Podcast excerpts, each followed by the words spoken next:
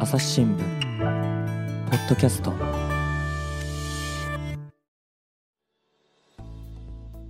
朝日新聞の神田大輔です、えー今回はですね福岡県の方と回線をつないでおりますよ、えー西部報道センターの安田智樹記者です。安田さんよろしくお願いします。あ、よろしくお願いします。はい。え福岡でよかったでしたっけ？あ、あの、はい。私は今、福岡にいます。福岡市市内ですね。なるほどでね今日はちょっと九州の話を中心に聞いていくんですけれども、えー太陽光発電のね話を伺っていこうと思いますそれでえーまあ、メガソーラーっていう言葉をね、えーこれ皆さんもお聞きになったことあるかもしれませんけれども安田さんこのメガソーラーっていうのは何なんですかね？あ、はい。メガソーラーっていうのはですね、えーっと、出力が1メガワット以上のた大きな太陽光発電所のことを、まあ一般的に言言われてる、えーと言葉です。特に、あの、正式な定義があるわけじゃないんですけども。で、1メガワットっていうのは普通は、あの、キロワットで発電所の出力は言うことが多いので、それに直すと、えー1000キロワット、えー以上っていうことですね。うん、これは発電の量としては大きいってことですか？えーっとですね、普通の家庭の屋根に置く太陽光発電し、えーっと、パネルっていうのは、だいたいですね、えーっと、3キロワットとか5キロワットとか、まあ大きいとこではえー7、8キロワットぐらい。っていう風になってますんで、で、10、10キロワット、えーっと、以下が、えー住宅用、えーそれ以上が事業用っていう風に、えーっと、国の制度では、えーっと、区別されています。うんうん、ということはもう一般の家庭に置いてあるものと比べると100倍とかそういう規模の大きいものってことですかね。まあそうですね、はい。はい。で、今回安田さんが取材をされたのはどこのメガソーラーなんですかね？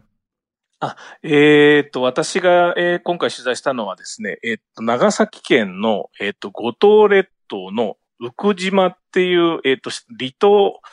に計画されている、えっ、と、日本最大のメガソーラーというものを取材しました。あのちょっとね、私もその地理に不案内なんですけれども、五島列島の北の端っていうとですね、これ自治体でいうと何県何市になるんですか？えーここはですね、宇久島は長崎県の今は佐世保市の一部になっています。ほうほうあの佐世保っていうとね、港が有名ですけれども、そういうところからえ船でどれぐらいかかるんですか？えー佐世保市からの船は、えー高速船で2時間ぐらいですね。うーん。あ、他のところからも船出てるんですか？えっ、と、そうですね。はい。あの、福岡市からも、えっ、と、五島列島行きの船っていうのが出てまして、えーそこで、えっ、と、五島列島の福江島って一番大きな島があるんですけど、そこに向かって、こう、島伝いに、えっ、と、辿っていくフェリーがあります。その、えっ、と、一番最初の寄港地が奥島ということになって、福岡市からはちょうど4時間ぐらいですね。なるほど。佐世保から2時間、えー福岡からは4時間ぐらいの距離。あのー実際に行かれてみてね、これどんなところなんですか？あ、この島はですね、えっと、そうですね。私は福岡市からフェリーでその4時間で、あの、これ夜行のフェリーなんですけれども、なんで、えっと、福岡市の港、えっと、午前0時前ぐらいに出発して、えっと、午前4時ぐらいに着くっていうコースなんです。で、えっと、まあ、そういう4時に着くっていうことなので、まあ、乗ってる人は大体、あ私が行った時は、えっ、と、釣り人か、まあ、島の住民らしき人かの、どちらかっていう感じで、午前4時になると、このフェリーのターミナルのところに、えっ、と、みんなが迎えに来て、まあ、さーっとみんないなくなっていくっていう、そういう感じでした。うんうん。と、やっぱり自然の豊かなところなんですかね。そうですね。基本的には自然ですね。あの、草原、うんみたいなところが割と、えっ、と、広がっている印象でした。うーん。あの、釣り人がいるっていうことは当然海なんかも綺麗なところなんでしょうね。あ、海はもう綺麗ですね。周り海だけでかなりの離島だと思います。島自体はじゃあ結構大きいんですか？えーっとですね、えーっと、島をぐるっと一周するような、えーっと、県道が走ってるんですけど、そこを車で、えー、寄り道せずにただぐるって回ると30分もかかんないぐらいですかね、一周するのに。はい。主な産業というと、えーっとですね、えーまあ、漁業は、あの、やってますね。で、それとあと、あの、牛を飼ってます。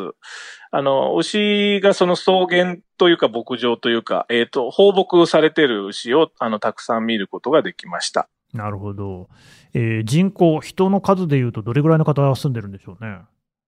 えっと、今は、えっと、1700か1800人ぐらいっていうふうになってます。これは昔からこれぐらいの人数なんですか？いや、昔はですね、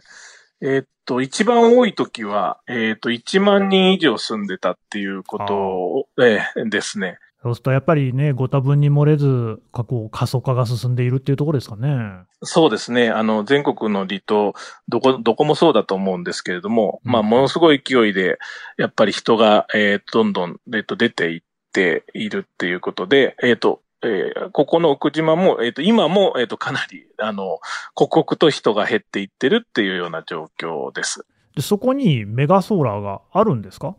えっと、メガソーラーが計画されてるんですけれども、うんえっと、まだ、あの、ほとんど、えっと、できていません。あら。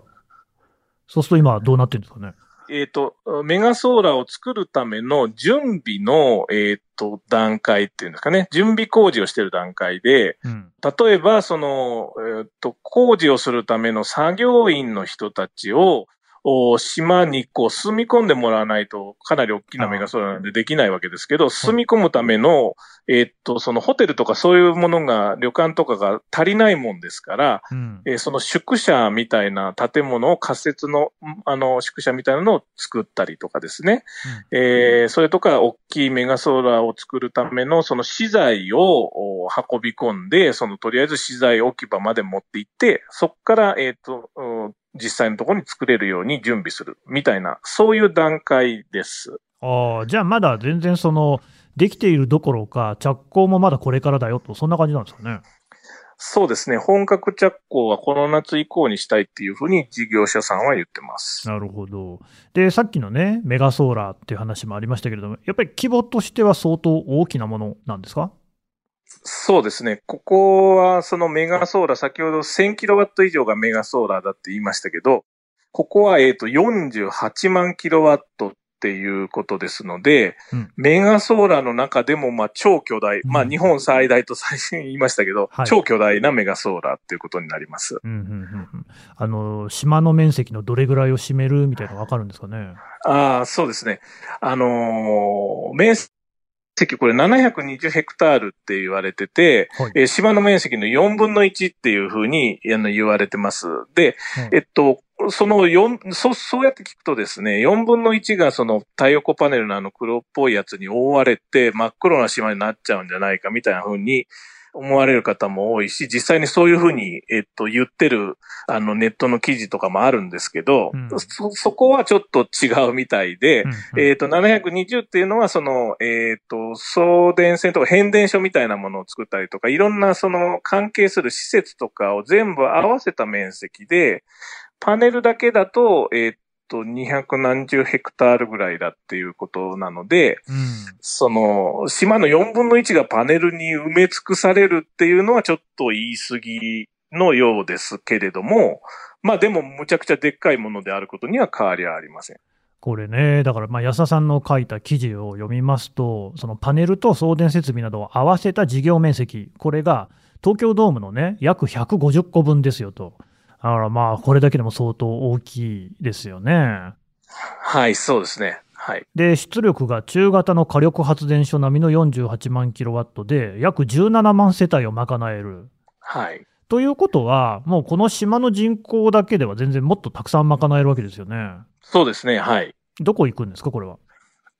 そうですね。これは全部ですね、えっと海底ケーブルで、えっと、送電をして、まあ、佐世保の方っていうか、九州の本土に、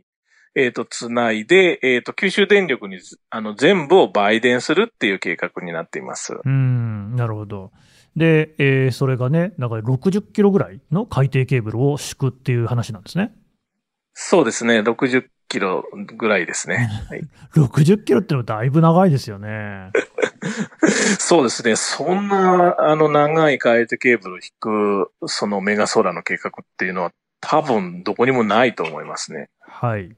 っていうようなね、まあ結構大きな大きな計画なんですけれども、じゃあまだあれですか、建設の作業なんかも始まっているわけではない。えっとですね、えー、さっき言ったその準備工事みたいなのはしてます。はいはいそれと、あと、ここはその、えっと、さっき言った牛の放牧とかがあって、その牧草をある程度その確保したいという、あの、島の方の要望があって、営農型といってですね、えっと、下に、えっと、地面で農農業をしながら、その上にパネルを張るみたいな、その発電と農業を兼ねるような形の、えーっと、太陽光発電をやるっていう計画になってまして、それのテストをする場所が1ヘクタールぐらい島の中にポツンと、えーっと、作られてるところがあるっていうだけですね。はい。ということは、最近始まった事業なんですか？えーそれがですね、最近始まったっていうわけではなくておや、10年前から、えーっと、始まっているんです。じ10年経ってまだそんな段階なんですか？そうなんですよ。それははっきり言って驚くべきことなんですけど、あの、現実、えっ、と、そうなってますね。うん、10年経ってね、まだその、これからいよいよ本格的に建設を始めようかな、みたいな状況ってのは、ちょっとね、えーあれと思いますけれども、このお話ってね、安田さんが取材されたのは、どの辺の問題があってなんですか？ええあの、今、あの、菅さんおっしゃってくれたように、その10年経ってそもそもできてないって、あの、全然できてないっていうか、これから作るってどういうことなんだっていうのも、うんうん。もちろん疑問に思いましたし、あのーその島の、まあ、4分の1を埋め尽くすわけではないけども、まあ、そんぐらいを太陽光発電所の、えっ、と、事業用地として使うっていう、まあ、島の姿を一変させるような巨大計画なわけで、うん。えーやっぱり反対されてる方も島の中にいらっしゃるんですよね。うんうんえーで、メガソーラーはいろんなところで反対運動も起きてるし、まあ、ここもそういう反対が起きてるメガソーラーの一つだっていうことも、あの、ありましたので、うんまあ、いろいろ謎が多いっていうことで、うん あの、とにかくちょっと、どういうことなのかちゃんと調べてみようということで取材を始めました。なるほど。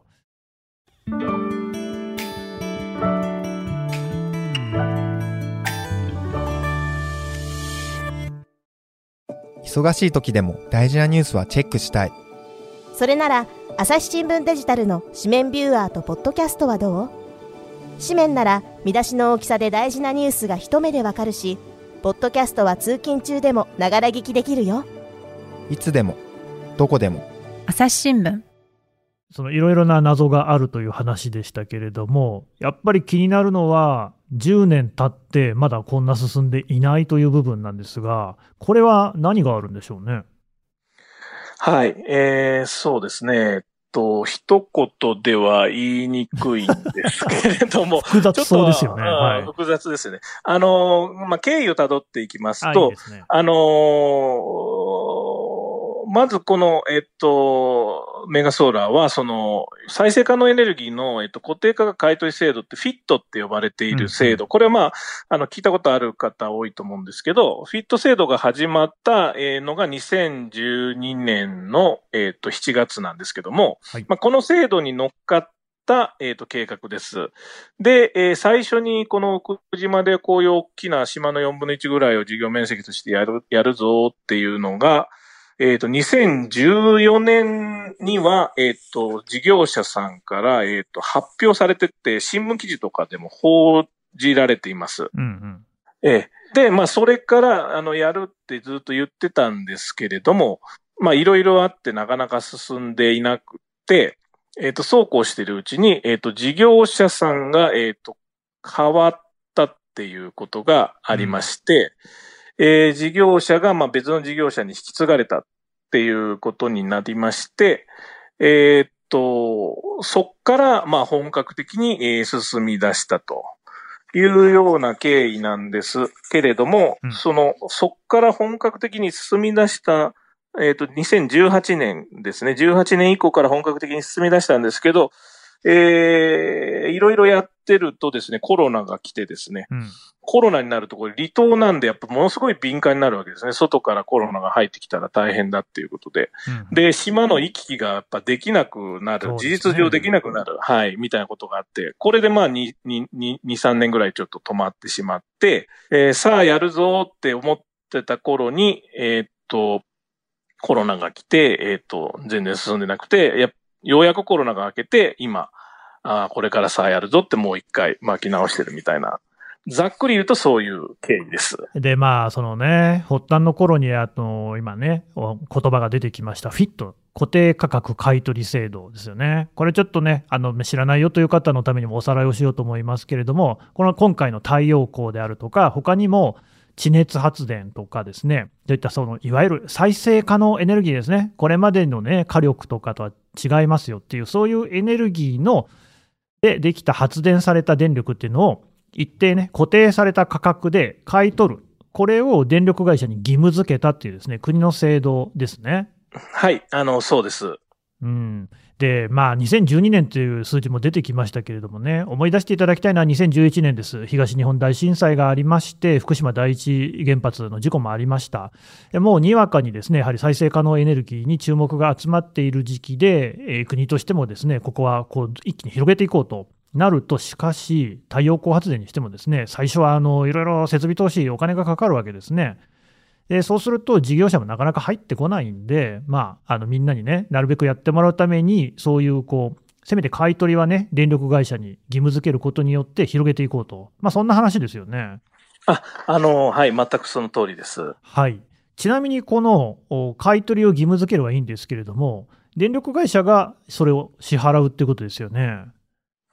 そうですね、あのー太陽光発電所を、えっ、と、運営してる会社は、えっ、と、電力会社に買い取ってもらいます。うん、ただ、じゃあその全部電力会社がその負担してるのかっていうと、そういうことではなくて、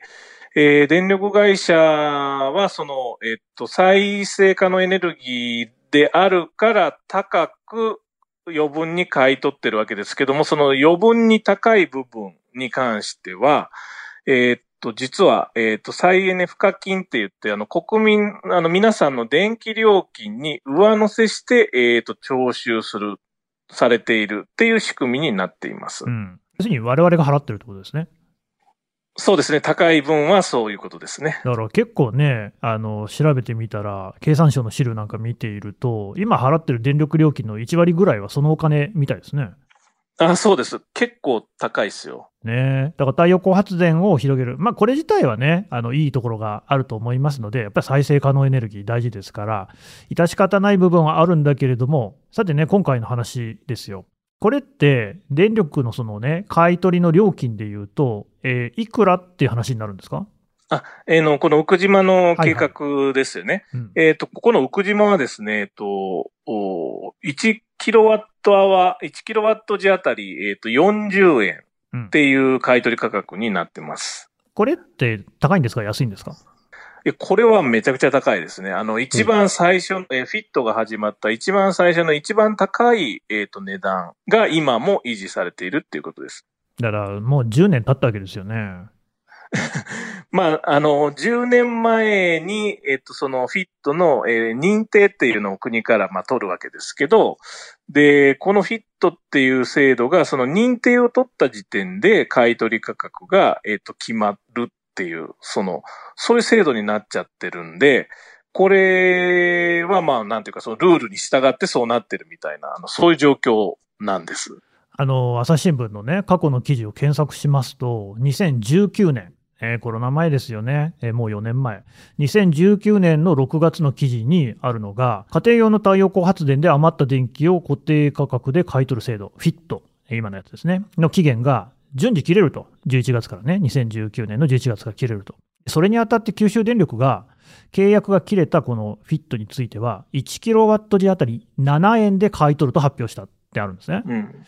40円と7円だと、えーだいぶ5倍以上の差がありますよね。そうですね。はい。あの、大体そんなもんですね。今、うん、あの、フィットが終わった後の買い取り価格はそんなもんです。そう、はいだからフィットっていうのも、まあ、最初はね、太陽光発電なかったから、みんなやってねっていうことで、そういうお金がつくのもわかるんですけれども、まあ、だいぶ広がったっていう判断ですよね。そうですね。はい。なんでこの島、宇久島だけそんな例外になってるんですか？あーえっとですね。あの、今、神田さんがおっしゃったその7円っていう例は、うんあの、フィットの買い取り期間が終わった住宅用のやつの話だというふうに思うんですけど、あの、要はフィット期間でその人たちはもうフィットの、あの、もっと高い買い取り価格で買い取ってもらう期間を終えた後の話だと思うんですよ。で、ここの、のウクジマの場合はまだ発電してないので、うんうんそのフィット価格での買い取りをまだしてもらってないというか、まあ、そもそも発電してないから買い取りようがないんですけど、なんで、えっ、と、その権利だけがずっと残っちゃってるみたいな、あの、そういう、なんていうのか、ある意味、歪な状況になってるっていうことですね。これはそのね、さすがに10年も経ったら執行しますとか、そういう話にはならないんですか？まあ、普通はそう思いますよね。そうですか。はい あの、それがそうならないところが、やっぱこの大きな問題の一つだと思うんですけども、うんえーっと、ここの奥島に関しては執行もしていませんし、その価格が切り下げられるっていうこともされていません。うんえーただし、えーっと、まあ、常識的に考えてそんなに長いこと、あの、権利だけ取ってから長いこと実際に発電していないんだったら、まあ、いろんな状況も変わってるんだし、執行させたり、えっと、価格を切り下げたりするのは当然だっていうふうに、まあ、普通思うので、国の方も、えっと、あの、途中でですね、この10年間の間の途中で、えっと、そういう、うその、えっと、執行させるとか、えー買取価格を切り下げるっていうような、えー対策を打ってきています。うんうんはい。ただ、まあ、この宇久島に関しては、それらの対策を、えーっと、こう、まあ、逃れているというか、まあ、クリアしてきていると言いますか。うんえーそういうことで、えー40円で生き残っているっていうことです。それは、その、なんと言いますか、正当な手段によって逃れているんですか？えーっと、まあ、はい。あの、違法なことがあったら、その時点で執行されちゃうんで。そうですね。あの、えっ、と、違法なことはしていないということですね。あの、実際にはですね、ちゃんとその進める気があるのか、みたいなことが、えっ、と、うん国の方はハードルとして課していて、具体的にはその電力会社とその送電線に接約、あの、接続する契約の手続きを進めてますかえー実際にその接続工事の手順を踏んでますか？とか、あるいはそのメガソーラーを本当に作るんだったら、その農地転用許可とか、林地開発許可とか、大体その農地とか、その山林とかに作られることがメガソーラーの場合は多いんで、そういう許可を、許認可をちゃんと取ってますか？とか、えーそういったことを、期限を区切ってですね、いついつまでにそれをやってるかどうか。やってるところは、まあ、あの、まあ、続けて頑張ってくださいと、早く稼働させてくださいと。やってないところはアウトですよ。うんこういうふうな形で、えっ、と、対策をしてきています。うんうんと別にその特にですね、えーまあ裏技的なこととかはやってないんですかね？えーっとですね。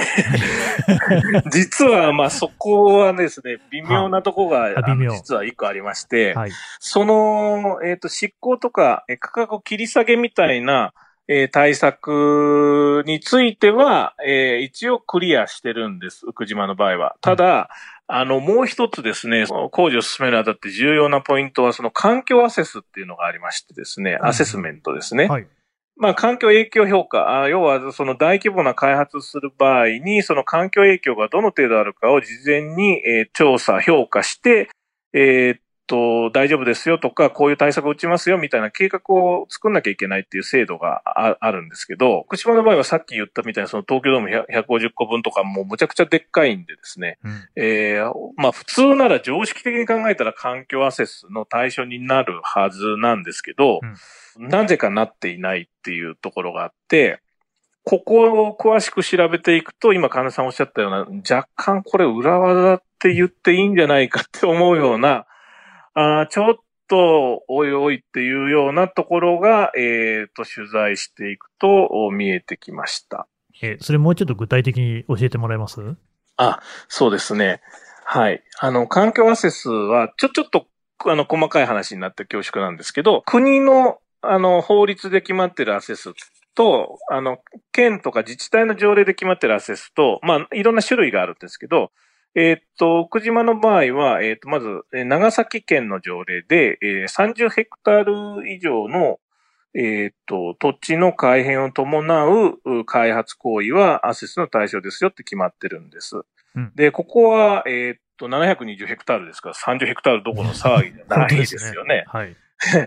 えーでも、あの、長崎県の上、長崎県は、えーっと、アセスの対象でないっていうふうに判断していて、うん。えーなんで？と思って、えーこれを調べました。で、これはまあ、あの、島の、あの、反対派の人たちが、情報公開請求とかをして、いろんな、あの、公文書とかを、えーの開示を受けてるんですけど、その文書とかを見ますとですね、事業者さんは、このメガソーラーは、まあ、事業面積は720ヘクタールだけど、土地の改変を伴うのは、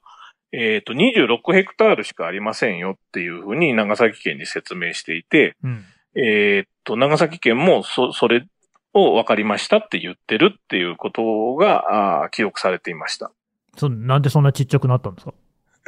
そうですよね。はい。あのーメガソーラー建てるんだから土地の改変を伴うんじゃないかって思うんですけど、あのーちょっと業者の、その事業者の言い分ですと、あのー要は、えー土地の改変っていうのは、いわいわゆる造成みたいなことをするっていうことでして、うんえーっと、ただ、もともとある土地の上に、えーっー、太陽光パネルを置くだけだったら、うんうんそのパネルの足とかを、その刺す部分は、まあ確かに土地改変するかもしれないけど、そのパネル面積、あるいはその太陽光発電所の敷地全体を開発するわけじゃないので、みたいなこと。そういう理屈ですね。で、あと、やっぱり山、木が生えてるとこ切ったりとかするとこもあるはずなんですけれども、うん。そういうとこに関しては、木は切るけども、根っこをひ引っこ抜いて、その土地を造成したりすることはしませんと。いうふうなことを言っていて、これあの、伐採じゃなくて抜根って、あの、業界では言うらしいんですけど、はい。伐採はするけど抜根はしないんで、土地改変には当たらないとかっていうふうな、そういう理屈を、あの、言って、なんかそれで通っちゃってるっていうことのようです。あのーただですね、まあこれ安田さんに言ってもあれですけど、だって、ソーラーパネルをバンって置くわけじゃないですか。で、はいこれ、私のね、知り合いの農家なんかでも、最近ね、えー問題になっていることがあると。というのは、えーえー捨てられちゃうね、えー太陽光発電のね、えーソーラーパネルとかがあると、そこで、まあ、捨てられなくてもかな。あの例えば、さっきね、牧草地って話もありましたけれども、草が生えてるわけですよね。うんあるいはその休耕田みたいな、もう耕さなくなった田んぼの上に乗っけたりするみたいですけど、そうするとしかし、日当たんないから、パネルがあるから当たり前ですよね。その下が、例えば虫がいっぱい出ちゃったりすると、そうするとね、そこの虫が、まあ、害虫だったりすると、近所にある田んぼや畑っていうのにえー虫が来ちゃうんだと。で、困っているっていう、そういう話を聞いたこともあるんですが、要は、あの、パネルを置くっていうことは、その下の土地にも当然何かしらの変化が起きるというのが、あの、普通なのかなと。で、それをなんか、あの、パイプ立ててるとこだけでいいっていうのは、よくわかんないなって感じするんですけど、どうなんでしょうね？うん、そうですよね。あの、その環境アセスの規制におけるその土地の改変っていうのは、えっ、と、その、まあ、草刈りをしなきゃいけないとか、まあ、そういうことまではさすがに言ってないようなんですけど、うんいわゆる土地の造成みたいなものを伴う。つまり、土地を、あの、掘り返すみたいなことを、えーすることを指しているようです。えーなので、その、抜根しなければ、その、土地改変面積に当たらないっていうふうな、あの、理屈が、こう、編み出されてるんだと思うんですけど、でも、でもですよ、やっぱりその、パネルを置くにしてもですよ、本当に切り株をそのまんまにしたところに、本当にそんな大きなパネルの、メガソーラーのパネルを並べることができるのかなっていうのは、まあ常識的に考えて疑問ですよね。結局、根っこも避けるんじゃないのかとか、そそういう問題もあると思うんですよ。で、その辺、その長崎県のその判断をした部署に、あの、確かめてみたんですけど、まあそうするとですね、あの、いや、だからその、要は実際にやっていく中で、その土地改変面積がその最初に聞いてた話と違うようであれば、うん。ちゃんとチェックして、えーもしその30ヘクタールを超えたんだったら、あの、アセスをするように指導するみたいな風になんかこう、ううん。言うんですよね。はいや、だけど、いや、それだったら最初にちゃんとそこ詰めとかなきゃいけないんじゃないですか？って、一回通しといてから、その後からそれしたって、もう、ねね、その時にはできちゃってるわけだからって思うんですけど、まあ役所の方はまあそういう風な形で、いやいや、私たちはちゃんとやってますよ、みたいな事業者さんがこう言いますから、みたいな風な感じでよおっしゃってましたね。うん。朝日新聞ポッドキャスト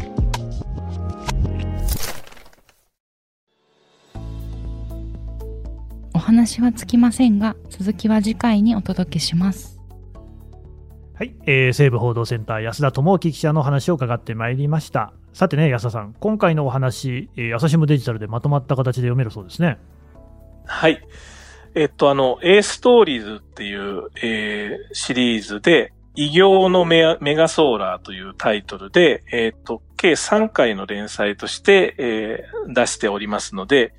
えーぜひ一度、えー読んでいただければ幸いです。はい、えーこちらの記事にはですね、えーポッドキャストの概要欄からもリンクを貼っておきますので、ぜひね、記事をね、読んでいただければと思います。改めまして、安田さんどうもありがとうございました。はい、ありがとうございました。はい、えー最後まで聞いていただきましてどうもありがとうございます。まあね、なかなか複雑な話ではありましたけれども、こういうね、太陽光発電なんかにも様々なね、政策決定プロセスが絡んでいて、なんかひょっとしたらね、日本だとイメージの悪いところがあるのかもしれませんけれども、太陽光発電自体にね、悪いっていうところがない。にもかかわらずこうなっちゃってるのはなぜかっていうのもね、少し考えられたらなと思います。で、あの、まあ、ぜひですね、皆様のご意見、ご感想などもお聞かせください。こちらもね、概要欄からですね、リンクをたどっていただきますと、フォームを送れたり、それからね、コミュニティ、ツイッターでね、書き込んだりっていうこともできます。えーお知らせをいただければ幸いです。朝日新聞ポッドキャスト、朝日新聞の神田大輔がお送りしました。それではまたお会いしましょう。